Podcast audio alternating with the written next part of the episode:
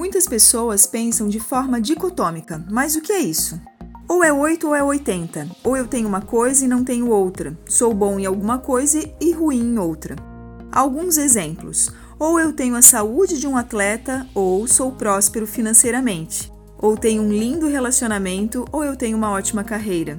Ou tenho muito dinheiro, ou sou conectado a algo maior, a Deus. A maioria das pessoas pensam que não conseguem ter plenitude nas várias áreas da sua vida pessoal, profissional, relacionamentos e espiritual.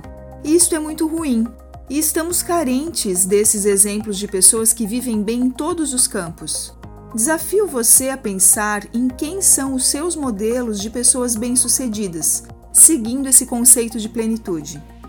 Talvez você se lembre de alguns e caiba em uma das suas mãos a quantidade de pessoas. Que bom se alguns desses exemplos fossem próximos do seu convívio, ou que você mesmo se considere esta pessoa que vive em plenitude, cuidando da sua saúde física, mental, seus relacionamentos, seguindo com propósito o seu trabalho, contribuindo socialmente e desenvolvendo a sua espiritualidade.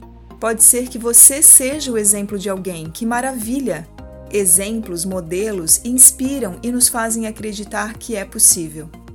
Mas eu lhe digo que é mais fácil resgatar maus exemplos. Você deve conhecer ou já deve ter ouvido falar de pessoas que se dedicaram boa parte da sua vida para a sua carreira, depois descobrem que estão com uma doença e então gastam seu tempo e dinheiro para poder corrigir aquilo. Ou pessoas que conseguiram se tornar referência nas suas carreiras, mas esquecem da família. Ou então pessoas que são super tementes a Deus ou algo maior, são super conectados com a sua família, mas são quebradas financeiramente. Não estou dizendo que a vida é um total equilíbrio, passamos sim por oscilações. É natural em alguns momentos nos dedicarmos mais para algumas áreas da nossa vida. O que eu gostaria de transmitir nesse áudio é que é possível viver em harmonia, dosando a atenção em todas as áreas da vida.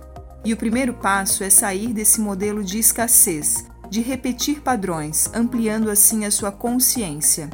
Pense na vida com a magnitude com a grandiosidade e abundância de tudo que ela tem de bom a nos oferecer.